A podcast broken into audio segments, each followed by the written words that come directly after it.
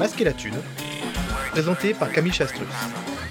Monde d'après, Macron le pyromane nous fait le coup du pompier, avec Virginie Martin, Bruno Gassio et Alexis Poulain. Bonsoir à toutes et à tous, bienvenue dans ce huitième numéro des Masques et la Thune, l'apéro hebdomadaire, pardon, du média, tous les mercredis à 18h30 d'habitude, mais pas ce soir, on s'excuse hein, pour ce léger retard. Ce soir avec nous, on a Virginie Martin, politologue. Salut Virginie. Salut Camille, comment vas-tu? Bah écoute, ça va et toi? T'as passé une bonne semaine? Hein? T'as passé une bonne semaine? Très bien, très bien. Boulot, euh, ça va. Ouais. On a aussi Alexis Poulain, journaliste, qui a encore changé de décor. Mais où es-tu cette fois, Alexis? Non, je suis toujours au même endroit à Maubeuge. J'ai changé de bureau. Voilà, c'est un, c'est un, c'est les bureaux du manège, hein, la scène nationale, et voilà, donc ils me prêtent gentiment leur bureau pour que je puisse être avec vous. Super. Oh les mecs. Et, Bruno Gassio qui euh, ne peut pas attendre qu'on le, le, présente, auteur ce soir avec nous, et auteur en vertical, on dirait. Qu'est-ce qui s'est passé, Bruno, euh, cette fois-ci? Non, ça va. Arrêtez, arrêtez les millénials parce que c'est commencé à m'énerver.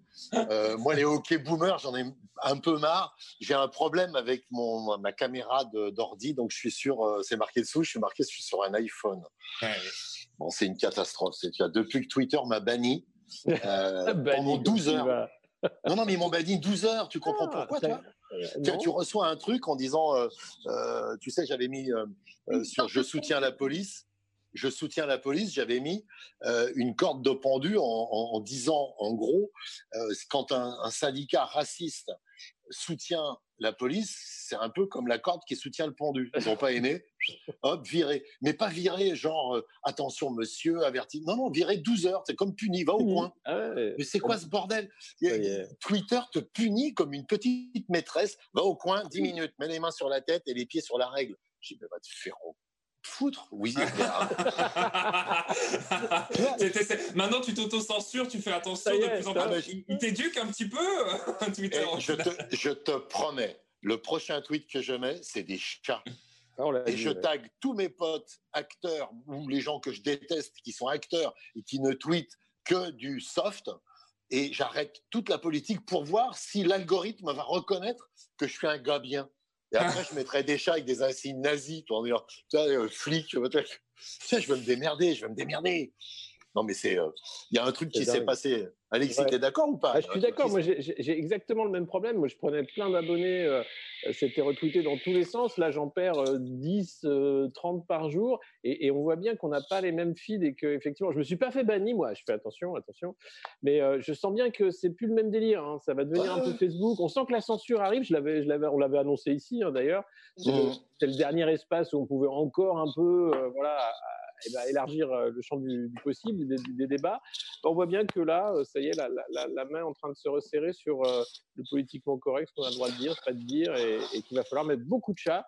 Avec, euh, bah après, on peut avoir euh, Che Guevara, euh, Jean-Luc Mélenchon. on va aller chercher tous les trucs de ciné qu'il avait fait. Ouais, voilà. Tu... Mais euh, toi, t'as déjà été censuré Virginie, t'as déjà été censurée, toi, sur Twitter, ou ça arrive qu'aux qu deux, là? Bon, c'est pas, tu sais, et je t'avoue, Camille, que je suis pas toujours en train de mesurer le nombre de mes followers. Contrairement à d'autres.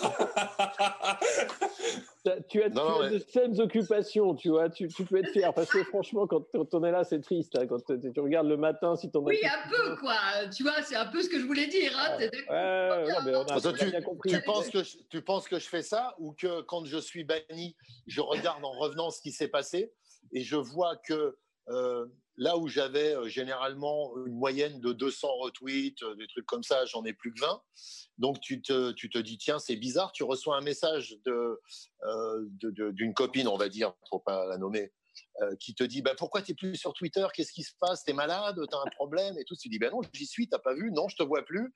Donc tu vas regarder et tu t'aperçois que tu passes de 95 000 à, à 94 800 600, 500 et que tu en perds 20, 30 par jour. Et tu te dis, mais euh, d'accord, alors si les cons se barrent d'eux-mêmes, je suis d'accord. Ça me pose aucun problème. Je leur demande assez régulièrement de se barrer euh, et de ne pas m'obliger à, les bloquer. Et j'en ai 4800 de bloqués, moi. Hein. Et, là, tu te dis, euh, vu le turnover que tu as quand tu as un volume aussi fort, tu as toujours autant de gens qui rentrent et toujours autant de gens qui sortent avec une, euh, une, petite prime à ceux qui rentrent qui font que tu en gagnes. Là, les deux derniers mois, j'en ai gagné entre 6 000 et 9 000 par mois. Euh, là, je perds 40 par jour. euros, je prends. Hein, euh. en tout cas, ça n'a pas l'air, ça pas l'air facile hein, de perdre, de perdre ses followers. Euh, non, non, c'est pas ça. C'est qu'il se passe un truc avec un algorithme. il se passe un truc avec un algorithme qui, qui a changé. Mais... Avec la loi Avia, il a changé. Et puis voilà, il faut qu'on s'adapte à ce truc-là. Donc demain, des chats. Et moi, ce que je veux dire aussi, et, quand même, quoi, c'est que il faut qu'on arrête ce débat aussi euh, de gens très impliqués et finalement, c'est des têtes d'épingle. Twitter concerne euh, même pas 1% de la population. Ça veut pas. Ah c'est pas pour autant que c'est intéressant d'être censuré ou banni, évidemment. Hein, ça, c'est très grave. Mais voilà, prenons quand même ça pour ce que c'est c'est-à-dire des, gens déjà euh, très militants ou très impliqués, ou journalistes ou, chercheurs, etc., qui sont déjà dans un petit, petit microcosme et qui se regardent quand même entre eux. Donc il y a quand même de ça euh, dans cette affaire. Bien sûr. Et il y a une affaire on, sait ce que c'est que Twitter et ça ne me pose pas de problème. Ça m'a permis à la fois de vous rencontrer, ça m'a permis pendant le confinement de parler à Camille, de parler à Mathias, de parler à Denis et de leur dire tiens, ça serait marrant qu'on fasse une émission sur Zoom. Et puis finalement, tout le monde y réfléchit et puis on arrive là. Donc Twitter sert aussi à ça, ça sert à nous mettre en communication. Je ne pas le bébé avec l'eau du bain, je dis que voilà, il faut aussi. Euh, prendre ça pour ce que c'est et la vraie vie est ailleurs quand même. Et du ah coup, bah grâce à Twitter, grâce à Twitter, ce soir, ce soir, on va parler d'économie. Excusez-moi, je vous coupe parce qu'il faut quand même qu'on enchaîne. C'est vrai. Euh, donc on va parler voilà d'économie. Euh, bon, ben, c'est un sujet que je maîtrise euh, bah, pas très très bien, hein, je ne vais pas vous le cacher. mais il y a quelque chose qui me semble évident, c'est qu'on se base toujours sur les, un peu les mêmes discours, en tout cas dans les médias dominants. Avec Mathias, on vous a préparé un petit magnéto qui essaie de faire le point sur cette question. Regardez des entreprises. Michel Godet est tout à fait représentatif de cette trentaine d'experts omniprésents dans l'espace médiatique. Comme lui, en effet, presque tous siègent au conseil d'administration de grandes entreprises, collaborent avec des banques, conseillent des fonds spéculatifs. Pourtant, ce ne sont jamais ces fonctions-là qui sont mises en avant. Lorsqu'ils sont invités dans les médias, c'est sous leur titre universitaire que les journalistes les présentent. Bonsoir, bonne année à tous. J'espère que Nous sommes le 5 janvier 2008. Alain Minck a comme invité l'incontournable Christian de Boissieu. Tous deux s'entretiennent sur les prémices de la crise américaine des subprimes, qui, rappelons-le, conduira neuf mois plus tard à l'écroulement dramatique des marchés financiers de l'automne 2008. Moi, ce que, ce que, je voudrais quand même ajouter en contrepoint de ce que tu dis, que je partage à peu près à 80 15% pour quand même avoir un peu de liberté intellectuelle, pour 5%, c'est quand même l'incroyable plasticité du système. Parce qu'on nous aurait dit que, au fond, le système financier serait régulé avec euh, un doigté tel qu'il évitera une crise qui aurait pu être quand même de l'ampleur des très grandes crises financières qu'on a connues. Euh, dans le passé. La crise financière est a priori passée, c'est-à-dire le risque plus exactement le que la crise. Dérapage. Voilà, voilà, le risque que la crise financière euh, dérape en, en, crise systémique où les banques tomberaient comme des dominos, ça, ça semble écarté. Bon, voilà, on est, on est à nouveau euh, confronté à une situation où on se dit si le meilleur économiste de France, selon, selon Minck, se trompe à ce point, nous sommes en, en juin 2008, euh, est-ce que ça signifie que toute la profession est condamnée et que finalement personne n'a rien vu venir? Or non, euh, voilà, il faut aussi pouvoir dire qu'un certain nombre de gens, y compris des économistes, ont vu les choses venir, et ça depuis plusieurs années. Effectivement, euh, il y a une constance dans l'erreur qui est accompagnée d'une constance similaire dans l'indulgence. Donc, ils peuvent dire de tout, euh, enfin, ils, sont inoxydables ces gars-là. Et on se demande s'il faudrait qu'ils disent pour que un jour euh, un média finisse par considérer que, écoute, euh, vieux, tu es gentil, mais tu vois, tu, tu te rends bien compte, c'est plus possible. On va plus pouvoir te faire venir. C'est bien sûr le contraire qui s'est passé. Ce sont les mêmes experts qui sont venus commenter cette crise d'un système dont ils ont tant fait l'éloge. Et on les a vus encore plus fréquemment à cause d'un archaïsme syndical. On est le seul des grands pays développés qui, pour l'instant, a tout à fait refusé de s'attaquer aux relations privilégiées avec les partenaires sociaux. Et ça, tant qu'on n'aura pas compris ce, problème de base. Que les Français sont incapables d'admettre qu'il faut que la société se réforme profondément. Et c'est là, on en vient directement à la question que vous posiez. C'est vrai que la rigidité française nous empêche d'évoluer vers l'extension progressive du marché de la démocratie. Donc la France se trouve dans une situation un peu étonnante où... Où il y a des gens qui viennent avec euh, des melons et d'autres qui viennent avec des poulets. Et on échange, on échange des melons contre des poulets. La vraie question est de savoir pourquoi ceux à qui on donne la parole sont ceux qui sont les moins critiques des fondements du système. Bonsoir Philippe Aguillon, merci d'être avec nous.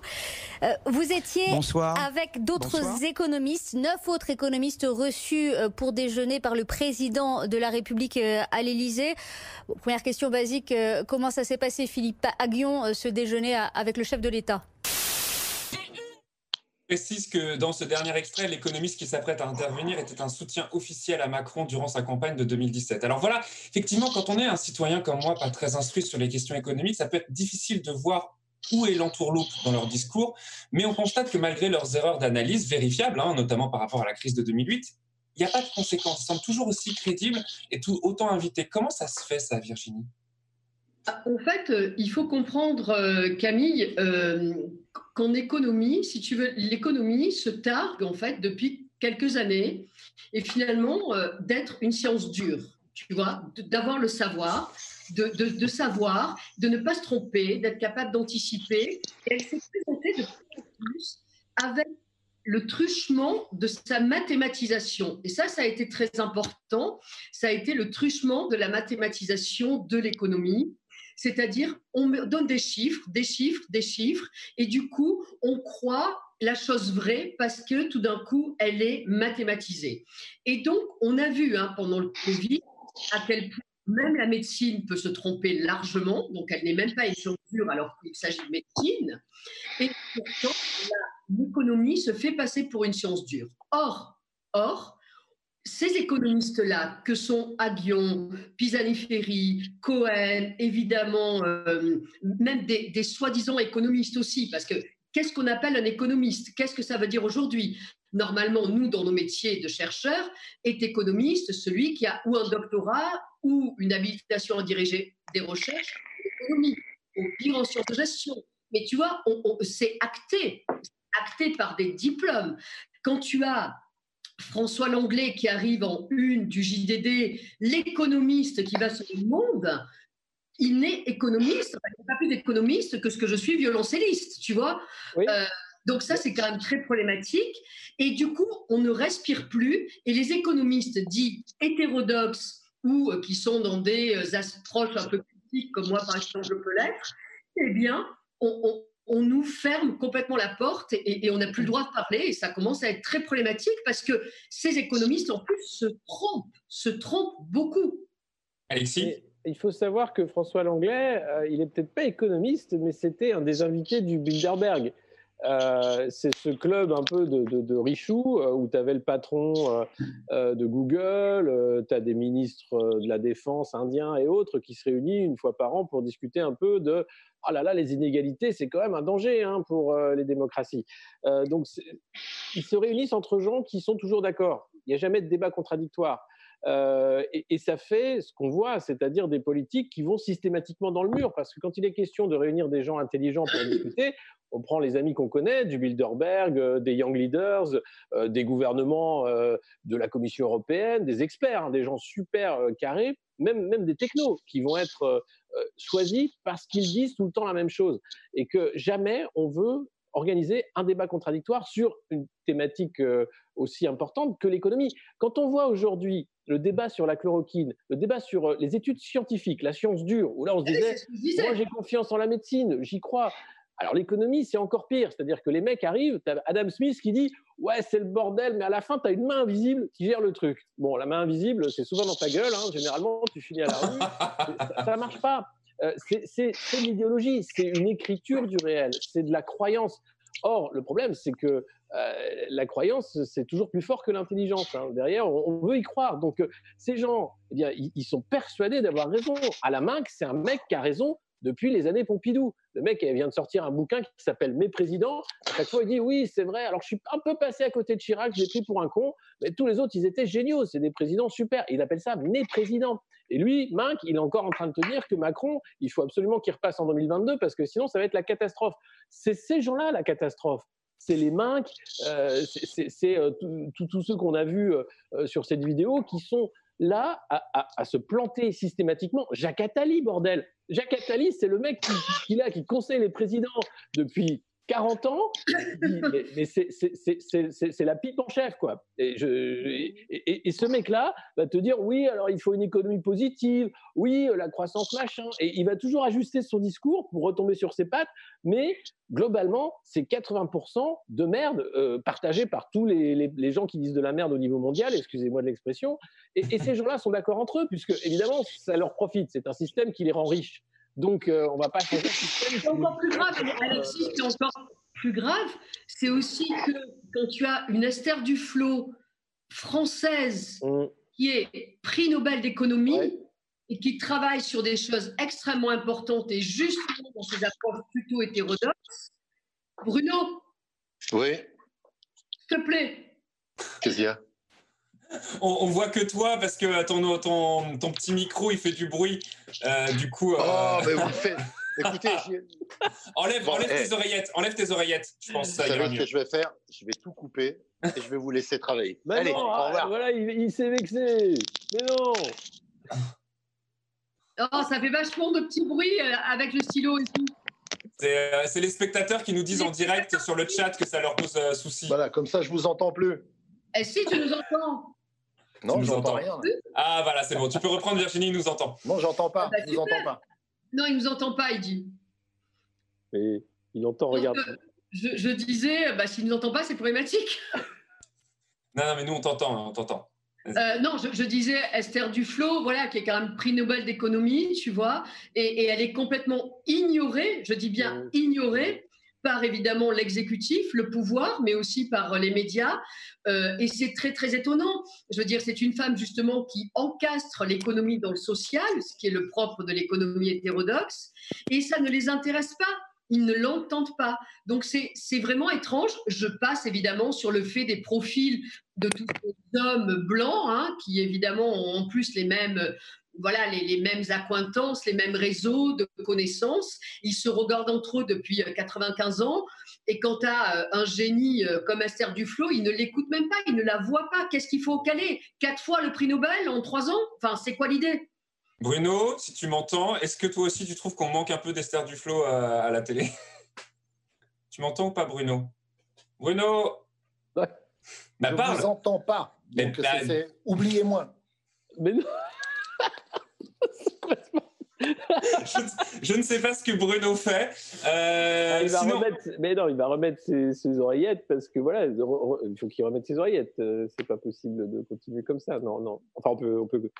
Bruno. Tout le chat, Bruno, Bruno, tout, le- tout le chat demande que tu reviennes et dise à quel point il t'aime. Euh, Sois, sois raisonnable, s'il te plaît. Entends-nous. Sinon, on va devoir passer à la suite et on ne pourra pas te demander ce que tu penses de ça. C'est c'est c'est le jeu avec les stylos, c'est tout. Bon, euh, sinon, pendant le confinement mondial, la bourse a continué de tourner alors euh, qu'elle euh, ne se basait plus sur rien de concret, plus aucune activité humaine réelle, et pourtant la, la- la- la valeur des entreprises continuait de, de- de ch- de changer. Moi, j'ai rien compris à ce Oui, s'est parce que, ça. parce que la spéculation et la financiarisation n'arrêtent pas. La spéculation n'attend pas tout cela. Tu pouvais très bien investir ici ou là sur certaines entreprises et évidemment euh, capitaliser à mort là-dessus. Tu vois, c'est ça justement l'économie qui n'est plus encastrée. Bruno qui est carrément parti. On, on est, on est hors sol ce soir là. On n'aurait pas dû, on n'aurait pas dû être en retard, je crois. Je crois que l'apéro a commencé beaucoup trop tôt. Et du coup, là, on n'a on est- on n'a pas les, les, bonnes- les bons niveaux. Quoi. Non, non, ouais, c'est n'importe quoi. Euh, Virginie, donc ouais, par rapport à, par rapport à ça, comment ça, comment c'est possible en fait concrètement? C'est euh, Comment c'est possible d'avoir une économie qui continue malgré euh, le, malgré tout ça? Tu m'entends, Virginie? Je sais pas si on te voit. Qu'est-ce qui se passe? Bon, et, Je sais pas si on joue à ça, on joue à ça, quoi. Oh, non, oh là là, non, mais vous êtes tous des gamins, quoi. laissez, laissez être le seul gamin, là, c'est pas possible. bon, allez, Virginie, s'il te plaît, explique-moi, parce que moi, j'y comprends rien. Non, je, disais simplement, si tu veux, que. Eh, je reprends juste mon iPhone pour vous dire, je vais vous laisser parce que quand je le mets pas, je vous entends pas, et quand je le mets. Non, mais garde-le, garde-le. Mais non, ça sert à rien. Si ça coupe tout le temps, ça sert à que dalle. Mais non, garde-le, ça coupe pas tout le temps. C'est pas ça, faut juste que tu sois un peu tranquille, Bruno. Faut pas que ça bouge de trop parce que, tu as un micro juste, juste là. Et en fait, c'est comme si moi, mon micro, là, c'est la webcam, c'est comme si je faisais un truc comme ça, tu vois. Et il faut faire super euh, attention, sinon c'est difficile pour euh, les spectateurs. Mais, euh, mais nous, on est content que tu sois là et euh, faut pas, faut pas partir. Hein. bah, si ça dérange, je m'en vais. Je j'aime pas déranger. Donc, si vous avez des trucs entre vous, allez-y. Si je dérange chaque fois que je parle, je m'en vais. Et si euh, que je fume, c'est pareil. Bois ta bière. C'est ça. Donc, on était en train de dire, je sais pas si tu as entendu, Bruno, je me demandais, eh ben, je, je, répète du coup, on se demandait comment euh, enfin, moi, je n'arrivais pas à comprendre comment euh, l'économie pouvait continuer de tourner, enfin, en tout cas, la bourse pendant le confinement, alors que l'activité réelle avait été stoppée. Et Virginie est en train de me donner une petite réponse. Virginie C'est décorrélé. Oui, voilà, c'est ce que c'est ce que suggère Bruno, c'est-à-dire qu'en fait, tu as une économie qui est complètement hors sol, qui est finalement faite de bulles financières et pas de bulles économiques pas elle, est plus, si tu veux, corrélée avec le réel. Elle est plus encastrée ni avec le social, ni avec quoi que ce soit. Il peut y avoir une crise sanitaire absolue, c'est pas grave, ça ne bouge plus parce que de toute façon, c'est de la spéculation financière. Donc demain, si par exemple euh, si par exemple demain, euh, eh bien, tu vas spéculer sur des masques, eh bien évidemment que tu vois, boum, tu vas te faire euh, des millions et des millions d'euros parce que tu auras spéculé sur des masques ou du gel hydroalcoolique. Ça n'a rien à voir, tu vois. Tout ça est décorrélé. Et surtout, surtout, ce qu'il faut comprendre, c'est qu'on a des économistes qui sont de toute façon persuadés de leur, de leur socle de, de vérité et que tout ça fait après des bulles médiatiques, et après ça devient des pseudo-socles de vérité qui nous amènent justement au subprime et à toutes ces horreurs. Donc c'est très problématique. Ils considèrent, mais vraiment en te regardant les yeux dans les yeux, que l'économie n'a rien à voir avec le social, la vie des gens, etc. Par exemple, ils peuvent te dire, sans, sans sourciller, qu'on peut tout à fait vivre économiquement, financièrement, avec 10% de chômage et que c'est pas grave. Oh, Alors que l'économie hétérodoxe, elle te dit autre chose. Elle te dit qu'à un moment donné, le destin de celui-ci sera lié au destin de celui-là. Tu vois? Et, hmm. c'est commun, c'est un intérêt général. Là, c'est pas du tout le cas. Et on est, on est dans, là, dans, dans cette économie, euh, Bruno, justement, est-ce que tu as l'impression que euh, il y a des voix qui peuvent être entendues ou en fait le système est fait de, ouais, le système est fait de telle façon pour qu'on n'entende pas les, voix dissonantes, c'est ça? Bah alors, il y, a plusieurs euh, explications au fait qu'on n'entend pas des voix et que c'est toujours les mêmes qu'on entend. Pour la télévision, c'est assez simple, c'est que les journalistes ont le numéro de téléphone, c'est tout. Et euh, comme les journalistes sont, euh, pour ceux que je connais en tout cas, qui sont restés dans les télévisions et quand je les vois les plus jeunes, soit des feignants, des incompétents, des incultes, quand ils ont un, un Pisani-Ferry, un Aguillon, un Cohen, un Attali, un Minc, ils appuient sur le bouton, le Minc fait l'émission. Donc le mec n'a pas besoin de, de, préparer. Le jour où ils font venir euh, euh, effectivement des, des Lordons, des Gaël Giraud, euh, tu parlais tout à l'heure du Flot, de, tu vois, s'ils ont ces gens-là, ils sont obligés de bosser et ils aiment pas bosser. Et pour la commission, là, parce que moi, c'est de ça que je voulais parler, en fait. Il y a la commission, et pour recouper ce que disait Virginie, sur la sur la, euh, l'approche mathématique du, euh, de l'économie. Tout ça, c'est Tyrol. Jean Tirole, c'est le roi de ça. Et il n'y a pas plus casse-gueule que ce que je vais faire, c'est-à-dire que je vais critiquer un prix Nobel, moi qui n'ai pas le bac. Donc, a priori, normalement, tu étais censé en prendre plein la gueule, et c'est le, le, diplôme est censé te faire fermer ta gueule. C'est ce qu'a très bien fait le, le, roi de la chloroquine, le mec il dit euh, j'ai des diplômes, c'est moi l'instruit et il passe pour un con. Et, euh, euh, Tyrol, par exemple, je m'en suis. Euh, alors je connais pas. Il y a un mec qui s'appelle Olivier Blanchard aussi qui est euh, euh, rapporteur de la commission. Euh, je, je connais pas ce monsieur-là, mais Tyrol, je m'en suis occupé parce que dans un livre que j'ai écrit qui s'appelait Mais non, Madame Martin, c'est pas compliqué l'économie. Je parlais pas de Virginie. Euh, je, je me suis intéressé à Tyrol parce qu'il était prix Nobel d'économie, tu vois. Et je me suis aperçu d'abord que prix Nobel d'économie, c'était surtout la Banque de Suède euh, qui donnait un prix et qui honorait un des siens qui était euh, le, le, roi du, du, de la logique de marché concurrentiel. Quoi. Et, et, ce mec faisait que ça. Il était contre toute régulation des grandes entreprises et des banques. Et je me suis aussi aperçu en creusant un peu que euh, les grandes entreprises et les banques, eh ben, c'est elles qui finançaient une bonne partie de ses recherches et de son salaire. Donc il n'avait aucune raison euh, de, de, les embêter, ces gens-là. Oui, et... parce qu'il n'y a que toi qui, qui crache dans la soupe euh, qui a ce courage-là en général. non, non, mais moi, non, mais j'ai toujours travaillé en mordant la main de celui qui me nourrissait, parce que l'argent me fait. Normalement, l'argent ne devrait pas faire taire. Il te, il, te, il te, met juste confortable dans la société, mais il ne te fait pas taire, ou alors tu es, vraiment vide. Et euh, ce que je dis régulièrement aux gens qui me disent Tu as bien gagné de l'argent avec Canal, hein, mon salaud, tu ferais mieux de la fermer. Je leur dis Si l'argent fait taire, et compte tenu de ce que je gagne, combien je te dois pour que tu fermes ta grande gueule maintenant, tout de suite? Tu vois Et en fait, on peut les acheter, ces gens.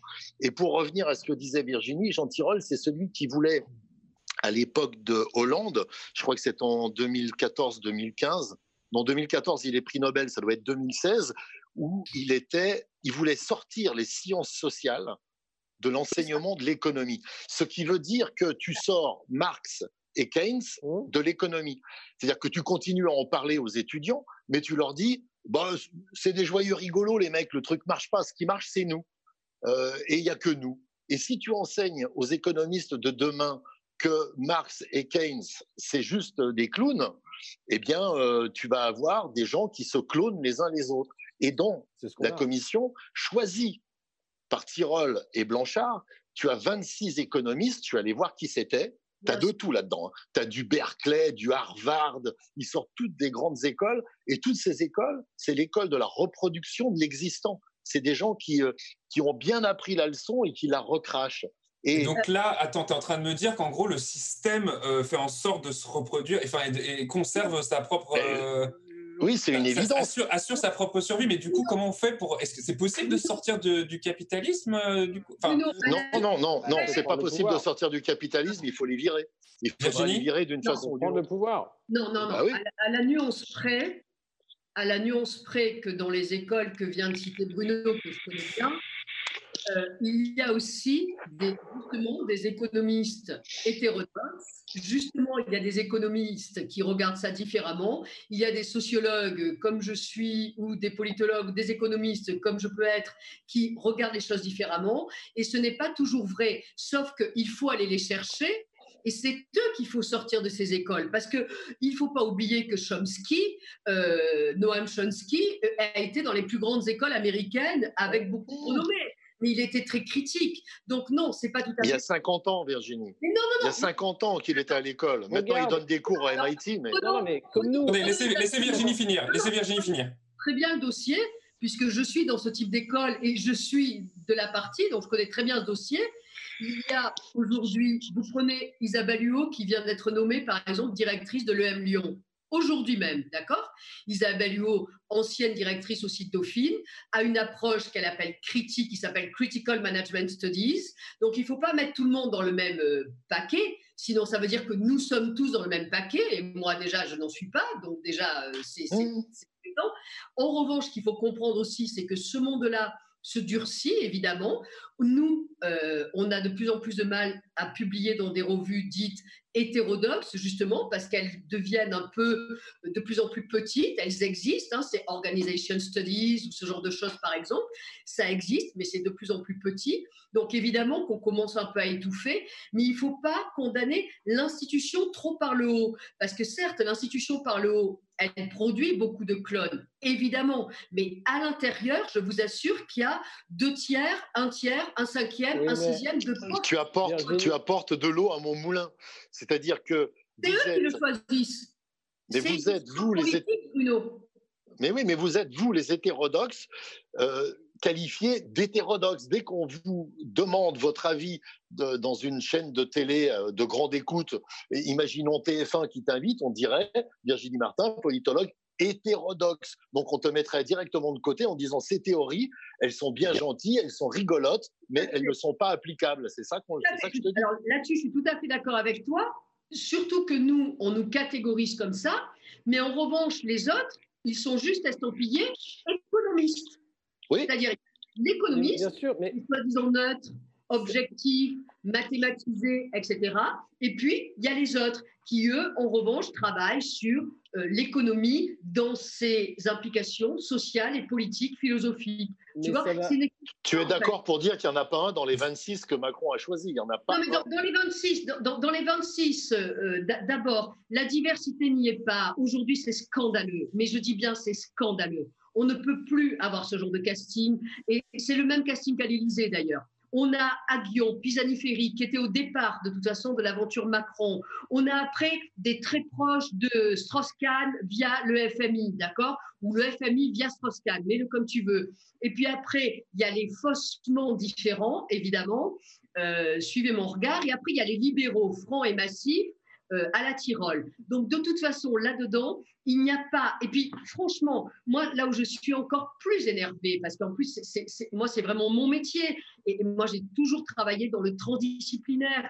Et je trouve qu'aujourd'hui, ce n'est pas possible de, de penser le monde d'après ou d'aujourd'hui ou même d'hier sans historien, sans démographe, sans sociologue, sans Mais il est là le problème. Personne. Virginie, Alexis. c'est ce que je voulais dire. Le, le problème, il est là, c'est qu'aujourd'hui, on pense le monde d'après uniquement avec des économistes, et aujourd'hui, la pensée politique C'est dramatique. qu'avec l'économie. Et regarde où on était avant. On avait des Bourdieu, on avait des sociologues, on avait des Deleuze, on avait une école de pensée française, et, et- et- et au-delà de ça, et c'était pas seulement des économistes. Le pouvoir n'en voulait pas non plus, Alexis. Non, mais Alexis, bien le sûr, pouvoir n'en le- voulait pas. C'est pas une question de. C'était un pouvoir en soi, c'est-à-dire que l'université était un pouvoir en soi. Il y avait quelque chose de l'ordre de, la, de la construction de quelque chose. Penser la société humaine, c'est pas de l'économie, ce n'est pas que de l'économie. Aujourd'hui, on veut un homme unidimensionnel, un homme sans qualité, un homme qui n'existe pas. On veut réinventer. Enfin, là, là, on est dans un projet totalitaire, c'est-à-dire qu'on voudrait que l'humain soit un travailleur et un consommateur, et rien d'autre. Or, l'humain, il est créateur, il est rêveur, il est amoureux, il est ce qu'il veut, mais il n'est pas producteur et consommateur. Mais tout ce qu'on entend dans la bouche des politiques, et c'est là où j'en peux plus, c'est qu'ils ne pensent que emploi, ils ne pensent que travail, ils ne pensent que profit, que croissance. C'est pas ça la société humaine. La société humaine, c'est du lien. La société humaine, c'est euh, chevaucher le tigre, comme euh, disait Emmanuel Macron. Et malheureusement, la société. C'est aussi la guerre, mais et, et- et l'économie, c'est la guerre d'aujourd'hui. Quand tu vois Trump euh, et la Chine, c'est une guerre qui ne dit pas son nom, mais c'en est une. Et, et- et tout ça euh, est emballé dans voilà, qu'est-ce qui compte? Ben, C'est produire et consommer. Mais produire et consommer, c'est courir à notre perte, tout simplement. Si on ne fait que ça, et en plus, c'est affreux parce que ça veut dire que derrière, ben, l'humain ne vaut rien, ça sert à rien à part produire et consommer. Mais franchement, je vois pas l'intérêt. Mais tu vois, tu vois bien la, tu vois la, la problématique avec ce que cette commission, c'est que le monde d'après ne sera pas pensé. Le monde d'après sera pensé avec un A. C'est-à-dire qu'on va mettre des, des bouts de scotch pas, sur ce qu'il y a. Ils vont arriver avec leur. euh, il fait aucun doute que dans les 26, il y a des CV extrêmement brillants, mais ils vont se retrouver 26 autour d'une table et il y aura que un cerveau parce qu'ils pensent tous pareil. Pour moi, c'est ça. Enfin, c'est la, la crainte. C'est plus qu'une affirmation. Hein. C'est c'est pas une affirmation ce que je dis, c'est une grosse crainte que j'ai qu'ils soient incapables de penser contre eux-mêmes. Et puis, je- je- j'en j'en tiens sur- je, je m'en tiens à la phrase d'Einstein qui dit il ne faut pas euh, demander aux gens qui ont créé les problèmes de les résoudre. Or, tous les gens qui sont dans cette commission sont à la base des problèmes. Et la surprise, la surprise, puisqu'il ne faut pas faire rentrer les sciences humaines, dit Tirole, sauf que la surprise absolue, lui qui est fou de la théorie des jeux, eh bien, la surprise absolue, c'est-à-dire que tu ne peux pas imaginer ce que va faire ton adversaire, c'est le, virus. Tu as un virus qui arrive Voilà. et c'est une espèce de bouse de virus qui vient d'un pangolin. Je ne veux pas vous refaire le sketch du pangolin. tu as un pangolin qui a bloqué l'économie mondiale. Et maintenant, on demande à 26 bonhommes qui pensent pareil et bonnes femmes et qui pensent pareil de nous pas sortir le monde d'après. Ben, je, je n'y crois pas. Je ne vois pas là-dedans un mec euh, fou, un rêveur, un mec qui leur dirait, il faut pas faire ça, il faudrait essayer. Je ne vois pas le point aberrant de la courbe, on dit en management. Je ne le vois pas. Mais il existe pas. plus aberrant, Bruno, par rapport à ce que tu dis. Bah, il existe. Là, on est quatre à parler de ça. On est quatre points aberrants de la courbe. Pas au sein de ce comité qui est là pour justement ah, bah éviter de penser le monde d'après. Virginie, Virginie, et puis après. Merci. Et après, on passera à la partie 2. Ce qui est d'autant plus aberrant, c'est qu'aujourd'hui, on nous demande, et par exemple dans le monde pur de l'entreprise, là, on demande justement à être innovant, créatif, rêveur, écrire des stories et tout ce genre de choses pour justement nous faire mieux consommer et travailler notre marketing et nous faire justement rêver via des produits, etc. Et lui, le politique, qu'est-ce qu'il fait? Au lieu d'innover, il reproduit, il reproduit, il reproduit. Aujourd'hui, vous avez dans des très grandes entreprises euh, type, euh, je sais pas, euh, Mac, Facebook ou qui vous voulez, vous avez justement, ils font appel à des philosophes, ils vont appel à des écrivains pour justement penser le monde d'après, penser les, les, possibilités, justement. Et ça, après, ils le transforment en entrepreneuriat. Donc, finalement, ce n'est que pour du fric, on est d'accord hein, qu'ils font ça. Mais les politiques, eux, pour l'intérêt commun, ne font même pas ça en fait. Ils ne donnent même pas cette chance à des disciplines diverses et variées d'aller trouver l'originalité, le out of box comme on dit. Donc on s'est complètement euh, je sais pas. Euh, et, puis l'économie n'arrête pas de se réifier, de dire qu'elle est naturelle, elle s'est naturalisée et elle nous a fait croire à cela. Mais c'est certain. Moi, quand j'ai commencé à dire, je me rappelle sur le plateau de LCI, que euh, le fait que les cadres très supérieurs, au-delà de 120 000 euros, euh, n'allaient plus cotiser à la retraite à part à 2,6% et que j'ai calculé sur le plateau que c'était une perte de mémoire, c'était un truc comme 4 milliards d'euros, euh, le présentateur était plié en deux. Il me dit, c'est n'importe quoi. Une mmh. semaine après, ils avaient tous fait leur calculette. Ils ont dit, ah oui, en effet, ça te fait perdre 4 milliards d'euros et qui seront jamais compensés. Ben non, je veux dire, calcul, quoi. Mais comme évidemment, on écoute Nicolas Bouzou, euh, c'est sûr que pas penser, quoi. mais tu as Jean-Michel Apathy aussi, qui sortait des trucs sur un plateau face à David Guiraud, qui est euh, référent jeunesse, je crois, de la France Insoumise, qui lui disait Mais vous dites n'importe quoi, c'est incompréhensible ce que vous racontez. Et sur une question simple, en disant Mais qu'est-ce que vous pensez du rachat de la dette américaine par, euh, par la banque américaine Il dit Non, mais j'ai pas à répondre à ça, vous comprenez, j'ai pas à répondre à ça. C'est des clowns, quoi. C'est comme tu disais, l'anglais qui fait la couverture du JDD pour t'expliquer ce que c'est que l'économie et comment le monde d'après va être super. C'est du spectacle, tout simplement. Et, l'organisation, en fait, du, du, vol organisé par une élite, hein, des ressources, euh, de la captation des, profits par, par une classe. C'est la lutte des classes, et tout simplement. et Alexis aussi, il n'arrête pas de dire euh, la France n'est pas assez souple, les Français sont pas assez inventifs n'inventent pas, ils ne veulent pas se réformer, mais c'est eux qui ne veulent pas réformer. Bien sûr, bien sûr. C'est eux qui ne veulent pas réformer, c'est pas nous. Non, non, c'est marrant, dans tous les domaines, qu'ils soient artistiques, scientifiques, euh, euh, technologiques, c'est l'innovation, l'idée, le changement, le mouvement qui fait euh, que c'est que l'homme invente. On a l'impression qu'il n'y a que en politique et en économie où rien ne doit bouger il y a une seule école qui a pris le pouvoir et c'est foutu. Il faut les foutre dehors, hein, mais je sais pas comment. Bah, mais tu vois, même, même, des mecs ultra capitalistiques comme Elon Musk, si ce mec n'avait pas rêvé la Tesla ou la Lune, tout ça n'aurait pas existé, pour le meilleur ou pour le pire. Mais n'empêche que même ces mecs-là, ils rêvent, ils pensent et, ils vont au-delà. Mais le politique, non. Ah non, le politique, il obéit. Mais je crois, je crois que c'est le degré zéro du politique, c'est-à-dire qu'il est là pour, euh, pour décorer un Bruno Le Maire, c'est une plante verte. Hein. Il, tu le poses à Bercy et il dit ouais, faire des emplois, vous savez. Hein. Oui, alors puis, il va falloir travailler beaucoup, beaucoup, beaucoup. Hein. Et, euh, et c'est tout. Mais le mec, il a aucune idée. Euh, et surtout pas, on, ne les choisit pas pour qu'ils aient des idées, ces gens-là. Emmanuel Macron, typiquement, c'est le bon élève. Il a jamais été là pour faire autre chose que ce qu'on lui demandait. C'est-à-dire, avoir les meilleures notes, c'était répondre avec ce qu'il savait étaient les bonnes réponses. Donc, il, ne fait que des politiques pour plaire euh, aux agences de notation, à la Commission européenne, à ses financeurs. Jamais il prend de risque. Jamais il prend de risque. Hmm. Parce que ce ne sont plus des politiques. Tu sais, je, dis ça tout le temps, pratiquement à chaque émission. je crois que j'ai fait allusion à ça mais euh, un politique, c'est quelqu'un qui pense à 50 ans et il a besoin des technos, il a besoin des énarques pour mettre en œuvre des choses. Mais si tu donnes les clés du camion à l'énarque, il ne sait pas où aller. Hein. C'est mort. Il sait pas ah ce qu'il doit sait où aller. Bah, il, sait bien répondre pour avoir la meilleure note, c'est tout. Ça oui, oui, c'est ça. Donc oui, ça, en tout on cas, ça ne le fait pas évoluer, ça ne change pas. On va passer à la partie 2 de cette émission. Euh, on a beaucoup parlé des violences policières euh, dans, dans les Ça masques et la n'existe, thune. ça n'existe pas, monsieur. Ah oui, c'est Christian Jacob, tu nous fais là, tu, tu, tu nous imites. Ah ben, si tu veux, je peux te faire le macronisme et le LR aussi. Ah, bon ouais, en ouais. LR. Écoute, alors, avant, avant, avant de te laisser faire ça, on va aujourd'hui essayer de s'intéresser donc au racisme, et peut-être euh, pas seulement au sein de la police, comme ça a été dénoncé euh, en ce moment un peu partout. Je vous propose de regarder un petit magnéto et d'en parler tout de suite après. J'ai une question.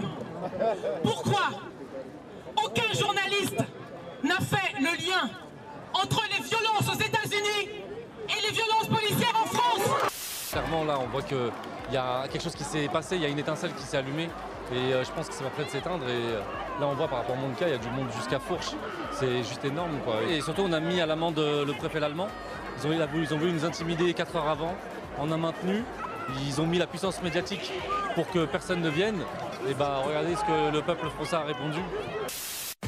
Habitants de banlieue, nous n'avons pas besoin de nous mobiliser pour être éborgnés, pour manger des coups, pour être humiliés et pour être tués, tout simplement. Ils nous ont dit de regarder. Le policier, il m'a dit de me mettre à genoux, main sur la tête. Euh, Il y a certains gamins à qui on a déchiré euh, les conventions de stage en lui disant t'en as pas besoin, tu vas rien faire de ta vie. Maintenant, c'est normal pour nous, en fait, qu'ils nous insultent et tout. La génération de maintenant, elle est cassée. Je suis choqué euh, de savoir que les jeunes vivent avec ça dans leur tête et dans leur psychologie. C'est assez choquant que vous soyez choqués. C'est ce que nous, on voit tous les jours. Ces mômes, ils sont confrontés à une espèce de rhétorique qui les exclut euh, de fait euh, de la République, de la société. La violence policière, la violence d'État, la violence étatique, elle est là pour nous fermer notre bouche, en fait, tout simplement. C'est ça notre vie, avec peur dans le ventre.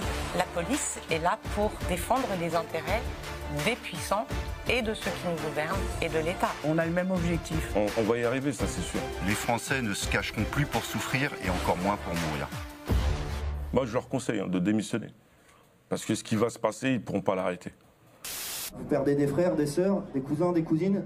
Et nous, on apprend ça et on dit putain, on est des gilets jaunes, on s'en prend plein la gueule alors que vous vivez pire que nous et depuis des années. Et les politiciens diront jamais ce mot-là, pardon, de pas avoir su.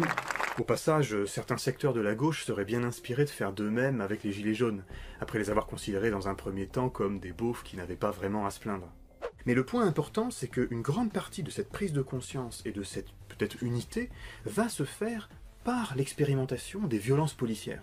En effet, si on prend les Gilets jaunes, les violences policières ont non seulement joué un rôle structurant dans le mouvement, façonné son identité et renforcé sa détermination, mais aussi fondé des rapprochements avec des luttes pourtant assez éloignées a priori.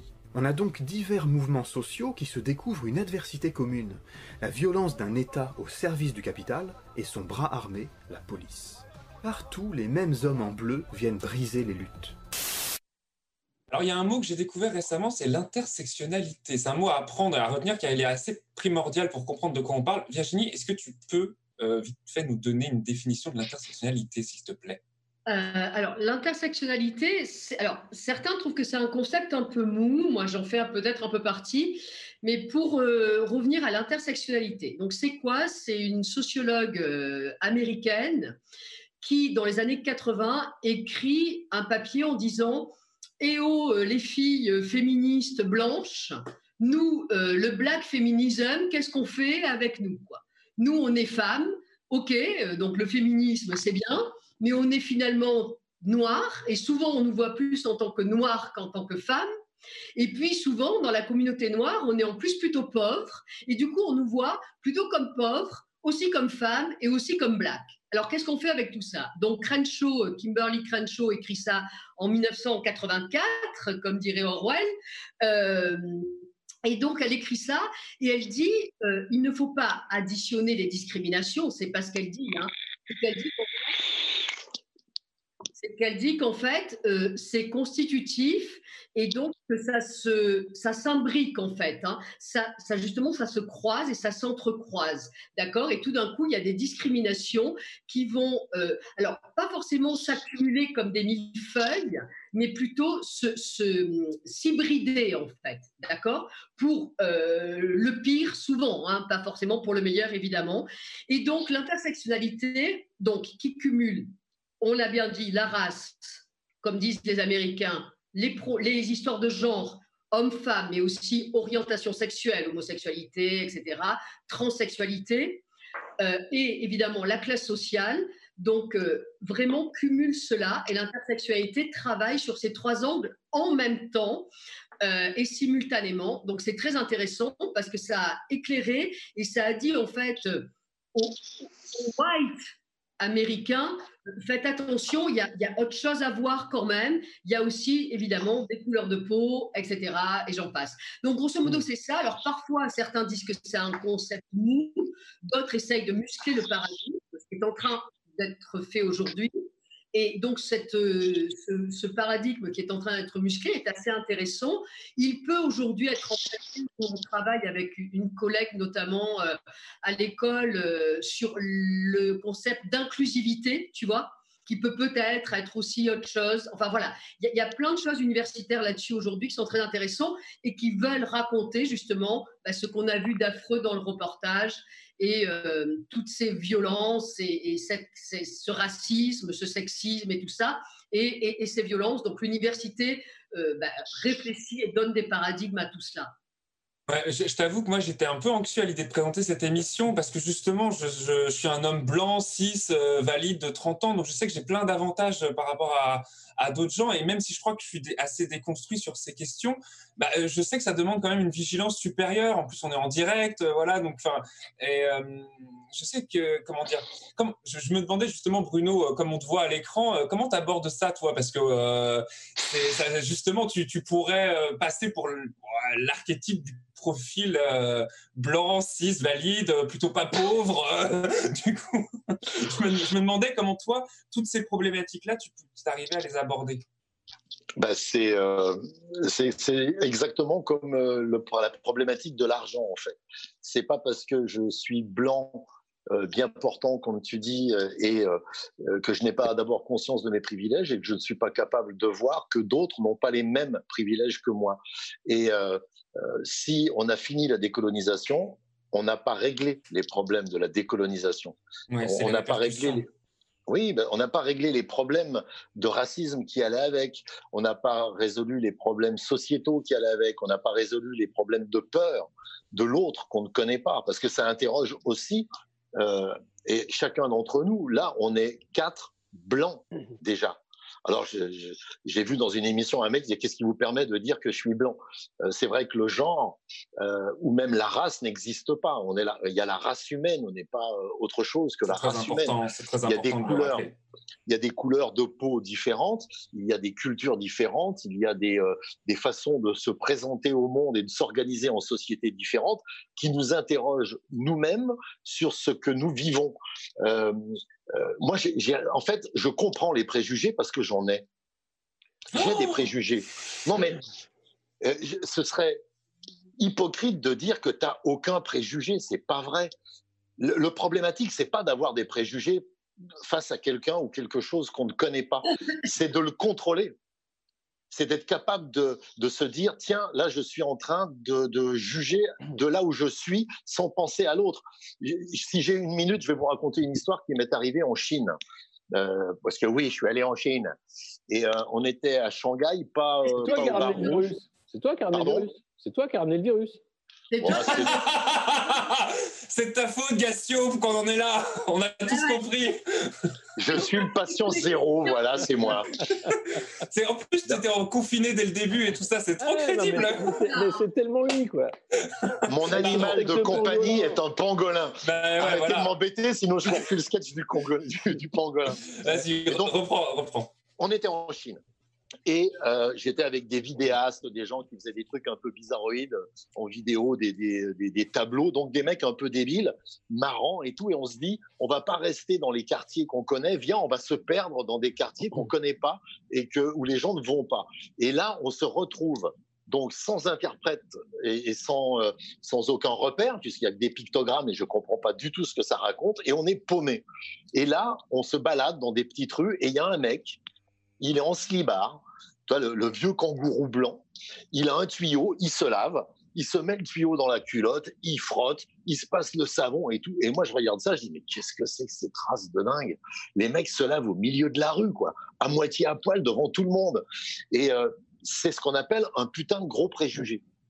Pour moi, ce mec était bizarre. Et il l'était, de mon point de vue d'Européen, qui, pour se laver, se cache, ne garde pas sa culotte et va se mettre dans une douche avec un gel douche. Lui, il se lavait au savon. Et en rentrant à l'hôtel, on parle de ça, justement. Et là, je me dis, putain, c'est un énorme préjugé parce que pour moi, le chinois, c'est ça maintenant. C'est ce truc-là. C'est impossible. Et simplement, on m'a expliqué que ce monsieur, il était dans son quartier, dans sa rue, devant sa, sa bicoque, parce qu'il avait une petite bicoque, et que c'est une façon de dire qu'il est chez lui. Il peut se laver dehors, personne ne le critiquera jamais, parce que dans sa culture et sa façon de faire, c'est comme ça que ça se passe. Donc j'ai eu un putain de gros préjugé.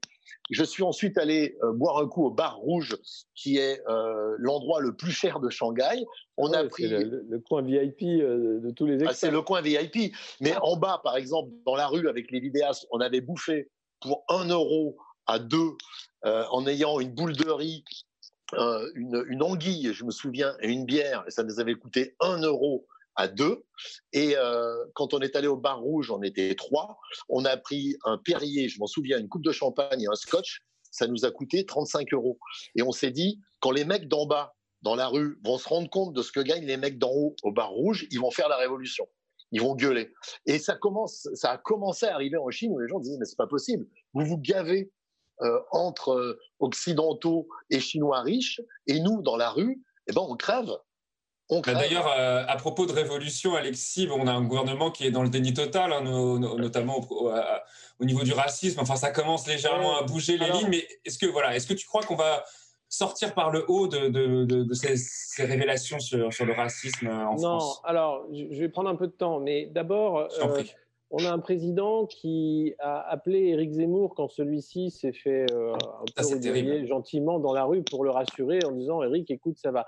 Monsieur Zemmour, quotidiennement sur une chaîne euh, d'infos en continu, non seulement fait du racisme, du préjugé, mais euh, va au-delà. C'est-à-dire que euh, hier ou avant-hier, il, était encore affolé de voir que beaucoup trop de publicités mettaient en scène une jeune femme blonde avec un jeune homme noir ou à la peau basanée, et que c'était de la promotion du métissage. Voilà où en est M. Zemmour aujourd'hui. Donc il a peur du grand remplacement. Il, voilà, imagine Zemmour grand remplacé. Alors c'est marrant parce que Bouba a dit il faut qu'on parle, il hein, faut qu'on parle, Eric. J'ai hâte de voir le Pogo. ouais, je veux voir ça aussi. Ah ouais, Bouba, Zemmour, moi je veux voir ça. Mais ce mec-là, Monsieur Zemmour, pardon, parce qu'il faut l'appeler comme ça, il a une cravate et tout. Oui, c'est mais crasse, c'est du racisme crasse, vraiment. Il a dit encore une fois que vous vous rendez compte où on en est Des blancs s'agenouillent devant des noirs. Le fait de s'agenouiller, c'est pas d'avoir une couleur de peau et c'est pas s'agenouiller devant quelqu'un qui a une couleur. Non, c'est par respect pour les victimes. C'est un geste politique comme le point levé. Quand Kaepernick s'agenouille euh, dans le Super Bowl euh, parce qu'il est joueur de foot américain, c'est pas devant une race qui n'existe pas ou une couleur. C'est simplement. Alexis, Alexis pour être honnête, c'est pas ça qu'il faisait référence. Hein. Il faisait référence à une vidéo d'un black qui prend une nana dans la rue, qui lui dit agenouille-toi et demande pardon. Mais c'est pas un fake ça ah C'est pas, un fake bah après, oui, les gens... non, mais alors, alors... Et lui, il faisait référence à ça. Hein. Ok, alors, alors désolé, désolé, monsieur Zemmour, je dis, je dis des conneries aussi. oh, non, ne t'excuse pas. Ça. Non, non. non, mais attends, je veux pas d'emmerde après. Oh là là. Monsieur, monsieur, il dit du mal de moi. Je Peut-être que le président va m'appeler, il va dire Poulain, c'est quoi ces conneries? Non, je... eh, Si tu l'as au téléphone, euh, je te compte sur toi. Hein, si t'as Macron au téléphone, tu lui dis deux mots. Ouais, raccroche. mais, euh, peu importe, le, fait est que par contre sur le métissage, il, a vraiment dit ça et c'était euh, effarant quoi de dire mais on en est là quoi, c'est-à-dire cette peur du grand remplacement, c'est une peur raciste, c'est-à-dire c'est vraiment euh, on n'est plus chez nous, on est envahi, etc. Et elle existe. Et, et, on a effectivement un préjugé. prenons dans l'intersectionnalité quelque chose de très récent, qui est le mouvement MeToo. Euh, le mouvement MeToo, il, devient connu de tout le monde parce que c'est des actrices d'Hollywood qui s'en emparent, blanches, très riches, et qui disent ah ouais, le gros port de, Weinstein, quand même, il voulait que j'aille un peu sur son canapé. quoi. Euh, or, c'est un mouvement qui a, qui a, plus de dix ans qui naît à Harlem par une travailleuse sociale, Tarana Burke, qui fait ça parce que justement, il y a des petites filles noires qui se font violer dans leur famille. Donc c'est un vrai problème euh, là qui, qui, personne à part les communautés. Et encore, il a fallu se battre. Et donc il y a ce côté, effectivement, euh, bah, nous ne l'aurons pas. Il y a une élite dominante qui est celle des économistes, mais regardez aussi la, couleur de peau des économistes. regardez où est l'argent. Regardez comment ça se passe, qui, décide en fait de ce qui est visible, de quelles sont les luttes en fait qui vont être mondiales, quelles sont les luttes qui prennent de l'ampleur. parce que c'est comme ça. Alors là où ça commence à bugger sérieusement, c'est que voilà, George Floyd, eh bien, ça devient une lutte visible. que MeToo, ça devient une lutte visible. Mais il ne faut pas oublier d'où ça vient. Il ne faut pas oublier d'où ça vient. Et, la peur aujourd'hui des élites autoproclamées, c'est évidemment la convergence. C'est de se dire, mais ah mais merde, ces cons-là vont nous faire la lutte des classes. Et ils vont se rendre compte que finalement, le problème, ah, c'est pas la couleur de peau, c'est pas le sexe, c'est pas le genre, c'est pas ce que tu penses ou quoi. Non, c'est qu'il y a des mecs qui se gavent qui font n'importe quoi, qui décident ce que toi tu dois penser, et que ceux-là vont très bien. Et je veux juste citer. Pour ça que On est à deux doigts d'un discours de Mélenchon, hein, quand même. Le problème, c'est celui ceux qui se gavent. c'est la lutte des classes. Le montant cumulé de la fortune professionnelle des 500 personnes les plus riches de France, c'est une étude qui vient de paraître, représente plus de 700 milliards d'euros.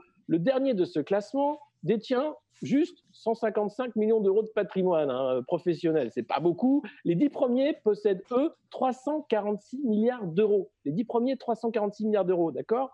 Et ça, en fait, la, fortune des 500 premiers a été multipliée par 11 depuis 96. C'est-à-dire qu'ils n'ont pas connu la crise de 2008.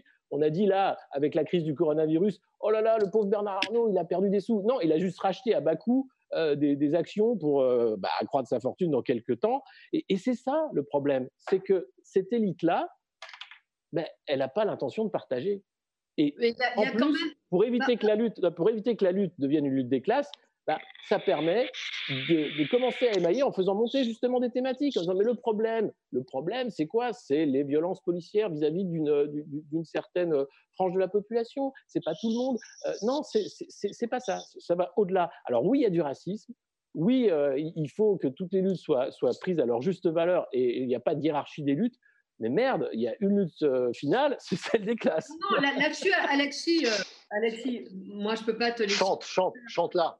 la lutte. Attendez, Virginie. La classe sociale ne peut pas venir tout balayer, même si ça arrange beaucoup. Pas c'est bien ce que je dis. Euh, parce que c'est plus simple, mais néanmoins, on a à peu près 2 euh, à 3 milliards de femmes dans le monde qui sont maltraitées, pour prostituées, excisées, dominées, accusées, parce qu'elles sont femmes et pas parce qu'elles sont pauvres. regarde la religion, bordel. La, place de la femme dans toutes les religions, c'est du voilà. On est d'accord que là, tout d'un coup, c'est pas la classe, c'est pas au nom de leur pauvreté qu'elles se font malmener, c'est au nom du fait qu'elles sont des femmes. Donc ça, c'est quand même un problème. Euh, pareil pour la question de l'esclavage, c'était quand même le peuple noir qui s'est fait esclavagiser. Et, donc voilà, donc ça, il faut quand même l'avoir en tête, parce que sinon, euh, demain, euh, il suffira de donner un peu d'argent ici ou là pour finalement s'acheter une conscience et puis se dire qu'il n'y a pas de souci. Moi, je le vois chaque fois que je fais un tweet sur la question, euh, par exemple, de la pauvreté, je suis très, très, très, très reprise et très peu critiquée. Chaque fois que je fais un tweet sur la question du sexisme et de l'esclavage global des femmes dans le monde, les gens ne comprennent rien et ne sont pas d'accord. Parce que la question du genre ou la question de la race, ce sont des questions qui viennent interpeller l'intime, l'intime, la sexualité, le profond, le corps, et tout d'un coup, il y a une barrière psychologique ou psychanalytique qui fait que ça, bug et ça s'arrête. Le, combat de la classe sociale, il est, bien sûr, mais il, il a été il est très bien relayé quand même. Aujourd'hui, pas assez, pas assez, pas assez, et les chiffres te donne mille fois raison, bien sûr, mais le reste, c'est encore, je trouve, des points invisibles et c'est quand même très problématique. Et notamment, notamment la question du sexisme, parce que néanmoins, même euh, aujourd'hui, chez les intellectuels, même euh, euh, avérés et même un peu alter, eh bien, c'est quand même les hommes qui tiennent le haut du pavé, qui ne voient jamais cette affaire-là. D'ailleurs, en introduction sur euh, du flot, l'économiste qui n'existe pas, parce que c'est une femme aussi. Mais, mais, euh, euh, bah, le, brillant John Lennon l'avait très bien résumé, hein, c'est Woman is the nigger of the world. Et voilà, la femme, c'est le, du monde. D'ailleurs, à ce niveau-là, enfin, j'ai l'impression que les femmes, c'est celles qui font le plus avancer les idées en ce moment. Enfin, la parole d'Assa Traoré, d'Aïssa Maga, qu'on a vu dans le magnéto précédent, c'est Camélia Jordana qui a remis les violences policières sur le devant de la scène. Il y a Sia Masbach qui, qui, lutte toutes les révoltes. c'est Agnès Toutes les révoltes, toutes les révolutions, c'est les femmes. C'est Laetitia. Il y a, il y a plusieurs raisons à, à cela. euh, Toutes les révoltes, c'est les femmes. La marche sur Versailles, la marche sur Versailles, c'est ce qui fait la Révolution française. La, la marche des, euh, euh, des, des ouvrières en 1917, c'est ce qui fait euh, la Révolution russe. C'est les femmes, quand elles se mettent en marche, qui font tout. C'est jamais les mecs, les mecs qui théorisent derrière. Mais en même temps, tu as raison. La, la- Non, non, moi je euh, théorise aussi. Hein, euh, c'est pratique et les mecs, ça théorise. Ouais, ouais, ouais, ouais, ouais. Le, tu théorises, mais c'est récent. On n'est pas déconstruit, on n'est pas déconstruit. Non, mais, mais j'assume, j'assume comme. Oui, en flagrant délit, quoi. Non, non, mais c'est pas du flagrant délit. C'est simplement bah si. que moi, personnellement, j'assume une chose c'est d'être d'une génération qui ne s'est pas occupée de ça. Moi, je fais partie d'une génération à qui on a dit. Pardon, ne s'en occupe pas non plus, je te rassure. Hein. Eh ben, ça, c'est bah, battez-vous les femmes, hein. Euh, battez-vous pour élever mieux vos gosses. Moi, je fais partie d'une génération qui a vu arriver. enfants, hein, Tu sais, euh, les mecs élèvent aussi les enfants. Hein. Bah oui, Oui, c'est bah, ça aussi. C'est battez-vous pour que les mecs élèvent les enfants avec Voilà. vous et vous enlèvent la moitié de votre charge mentale. J'ai l'impression que vous n'avez pas compris ma vie, mais euh, bon, euh, j'en- ai trois, je les ai élevés les trois. hein. Pendant qu'il y en a une qui allait au théâtre, l'autre qui écrivait des bouquins, j'élevais aussi les gosses. hein. J'ai Voilà. fait quand même des choses. Ça balance, ça Simplement, balance. ce que je veux dire, c'est que nous, on a vécu une libération euh, du corps de la femme dans les années 70, au moment où on s'éveillait à la sexualité. Et pour nous, ça a été un, pour lui, je veux dire, ma génération d'hommes, ça a été un mieux terrible parce qu'on disait aux filles, si tu couches pas, t'es pas libéré. Et donc, du coup, on a inversé quelque chose qui était une demande de, réappropriation de votre corps et on s'est dit, euh, putain, c'est bon pour nous, on va s'en servir. Et puis après, la réflexion est venue. Par contre, les réflexes sont restés. Et aujourd'hui encore, effectivement, euh, même quand il y a euh, euh, trois femmes et trois mecs dans une bande dans laquelle je suis, je dis les mecs, je dis les gars. Euh, ça va les gars, on y va les gars, on y va. Parce que j'ai un vieux réflexe. J'essaye de pas le transmettre, ce vieux réflexe, mais c'est vachement compliqué.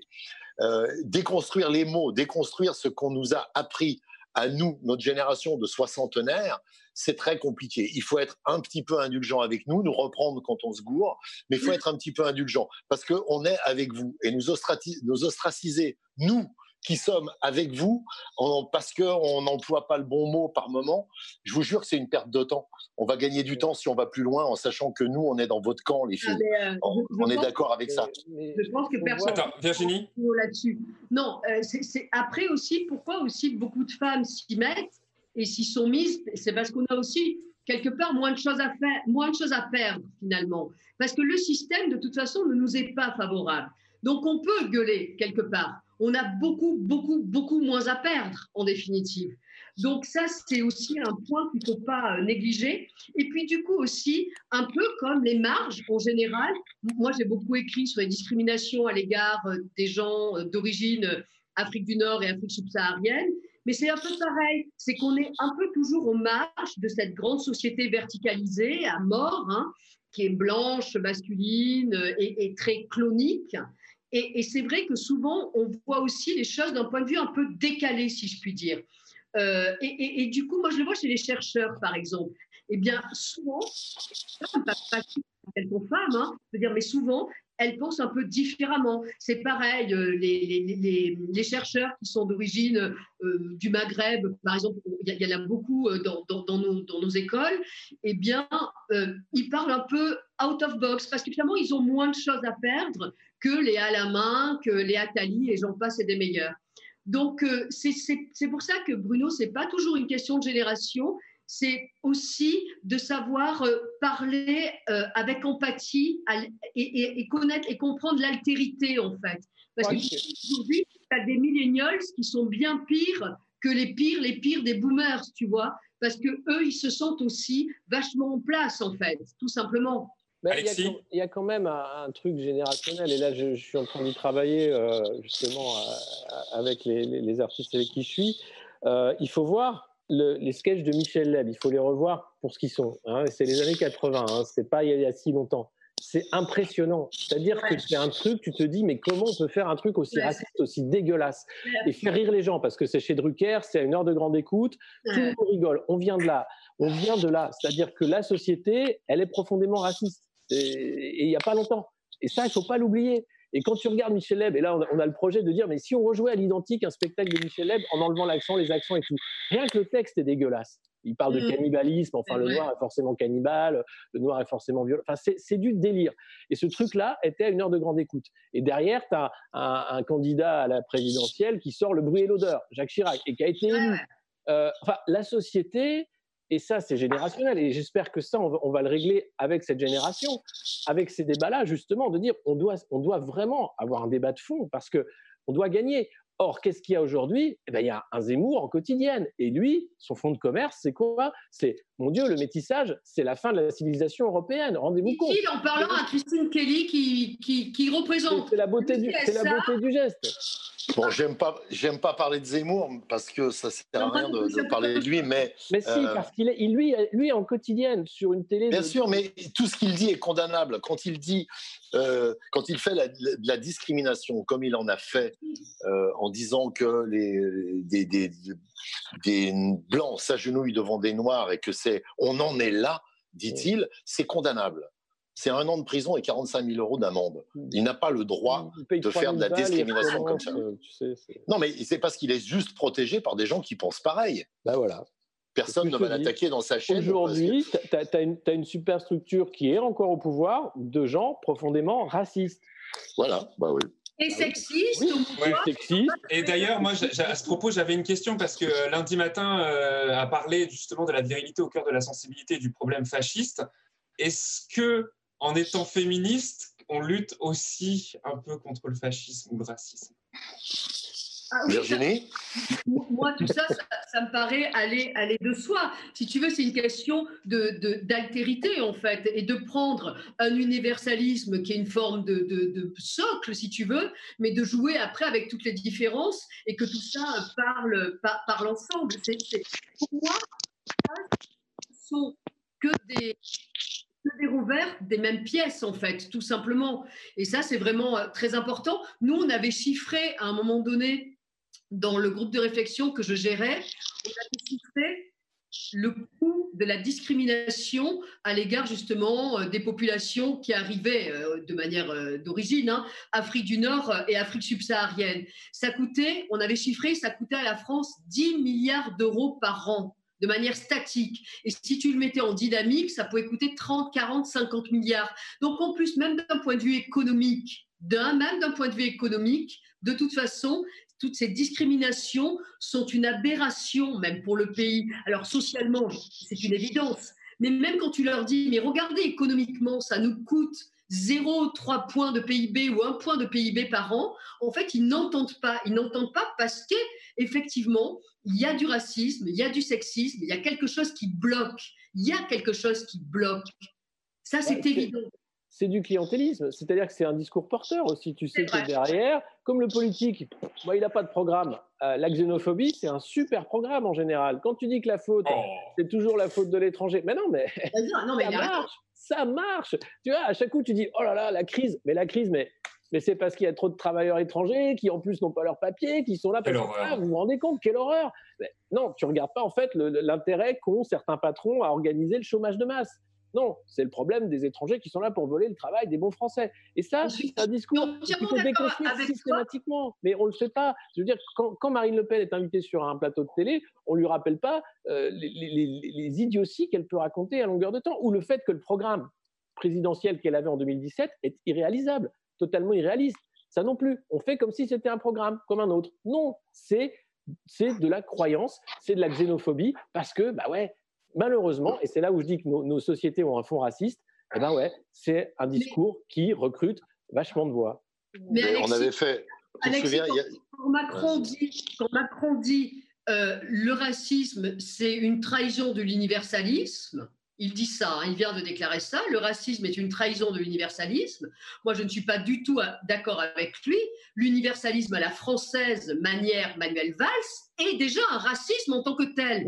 Yes. Complètement con ce qui. Excusez-moi. C'est bah, complètement. Non, non, c'est con. Mais qui passe 45 minutes avec Zemmour pour le rassurer. Donc, oui, et, son pote, c'est Philippe de Villiers, quoi. Quand, quand il parle de, de, de culture, il en parle avec de Villiers. Tu dis que le programme de Marine Le Pen est crétin. Imagine la. J'ai pas dit ça. J'ai dit qu'il était irréalisable. la crétinerie d'un président de la République qui dit la trahison de l'universalisme, c'est le racisme. Non, l'universalisme à la française est déjà en lui-même un racisme puisqu'il nous invisibilise. Il nous dit il n'y a pas de femme, il n'y a pas d'homme, il n'y a pas de noir, il n'y a pas de blanc, il n'y a rien, il n'y a personne. Tout le monde est pareil. C'est l'universalisme à la française. Voilà, coupons des têtes, coupons des têtes. Mais non, à un moment donné, c'est bien parce que tu es black ou euh, arabe que tu ne rentres pas dans une boîte de nuit. C'est bien parce que tu es une femme que tu te fais violer dans un parking. Tu vois, l'universalisme à la française, je m'en fous, moi, à ce moment-là. Hein. Bah, c'est euh, peut-être euh, le, physio qui s'en fout, le violeur qui s'en fout. Il, faut aussi que ça rentre. Non, mais à un moment, la République aussi, c'est un idéal. C'est pas un truc pour lui. Liberté, égalité, fraternité, ouais, et choucroute, quoi. Il faut, faut, le chercher, quoi. Choucroute ou couscous, d'ailleurs, qui est le plat préféré des Français. couscous de la discorde, d'ailleurs, qui, avait valu, je crois c'était à Philippe. Non, c'est le kebab, le, plat ah, préféré des Français, d'après Sibeth Ndiaye. Ah, c'est le kebab. Bon, alors, on évolue, mais bon, c'est voilà. Mais il y a ce problème de fond, effectivement, de dire il y a un idéal universaliste qu'il faut maintenir. Je pense que oui, on est tous frères humains, on est tous sœurs humaines, il y a la sororité, la fraternité, ça c'est l'idéal. Qu'est-ce qui fait qu'on tend vers l'idéal? Or aujourd'hui, on met en avant tout ce qui nous désunit, tout ce qui nous oppose, tout ce qui rend les luttes en fait euh, euh, non pas complémentaires mais parallèles. Enfin, chacun dans son petit coin qui va dire j'ai gagné, j'ai gagné un truc. Mais au final, on perd effectivement l'intérêt de, de, cette idée d'universel, qui est pourtant cruciale. Euh, euh, un petit peu de pub sur, le monde moderne, j'ai publié aujourd'hui une tribune sur la distanciation sociale. Ce terme-là, il est oh monstrueux. parce que qu'est-ce qu'il veut dire? En fait, ça veut rien dire. C'est pas, pas un terme sanitaire, c'est un terme politique qui est en train de dire il faut mettre de, l'espace privé entre les gens, il faut que le public, que l'espace public disparaisse et qu'on ait affaire à des espaces privés parallèles. Ça, c'est le, ce quoi vertant le, libéralisme. Euh, et, c'est quoi? Quand on enlève la, proximité sociale, c'est quoi? C'est le voisinage, c'est le fait d'être ensemble. C'est ça la civilisation, c'est ce, qu'on devrait faire. C'est-à-dire tout ce qui nous rassemble, tout ce qui nous, tout ce qui fait qu'on se parle, tout ce qui fait qu'on n'a pas peur de l'autre parce qu'on le connaît. Eh ben, tout ça est toujours mis de plus en plus loin et c'est tout ce qui nous désunit qui est mis devant et on dit voilà il y a des luttes effectivement et, on essentialise et euh, j'en fais partie malheureusement. Quand je parle de lutte des classes effectivement c'est de l'essentialisation. Mais tous les riches sont pas des salauds heureusement. Euh, et tous les pauvres sont sont pas non plus des saints loin de là. Donc il n'y a pas d'essentialisation mais il y a l'universel humain qu'on perd systématiquement et de plus en plus alors que on a des outils pour nous rassembler, euh, comme aujourd'hui, voilà, comme Internet a permis de faire un monde planète, mais on reste très loin, très loin du compte. Bruno, est-ce que tu veux le mot de la fin? On a déjà un peu dépassé l'horaire. C'est bien, c'est très gentil. le mot de la fin là-dessus. Non, non, mais ce que, dit Alexis est très juste. La, recherche d'un équilibre dans une société passe aussi, ne passe pas par euh, ne pas avoir de préjugés parce qu'on en aura toujours. À un moment, on se tournera vers quelqu'un d'autre. C'est la capacité qu'on a à lutter contre. Chacun euh, euh, de nous doit lutter contre ses propres préjugés, savoir les identifier quand ils arrivent, accepter la critique quand elle arrive, pour essayer de créer au sein d'une société qui tournerait un peu plus rond, une sorte de d'harmonie relative, parce que toute harmonie sera relative et temporaire, et que ce temporaire-là, le temps qu'il dure, les gens vivront un bien-être un peu meilleur. Ça passe par l'économie, évidemment, en répartissant les richesses, ça passe par le social, ça passe par euh, le, féminisme, pour que on, arrête, nous, les mecs, d'être euh, aussi con, parce que parfois on est très con. Euh, quand on met quatre, ça devient un vestiaire de foot et c'est une boucherie. Euh, quand tu quand tu réussis à faire que l'égalité des salaires, par exemple, ferait que plus un homme pourrait dire à une femme, eh ben, comme je gagne plus que toi, on vient d'avoir un bébé, c'est toi qui restes à la maison. La femme lui dirait non non, finalement, tu as eu ton congé paternité, j'ai eu mon congé maternité, moi je vais retourner bosser et on gagne la même chose. Donc on va essayer de de partager un peu tout ça. Si on arrive à ce type d'harmonie on sera dans une société qui tourne un peu plus rond.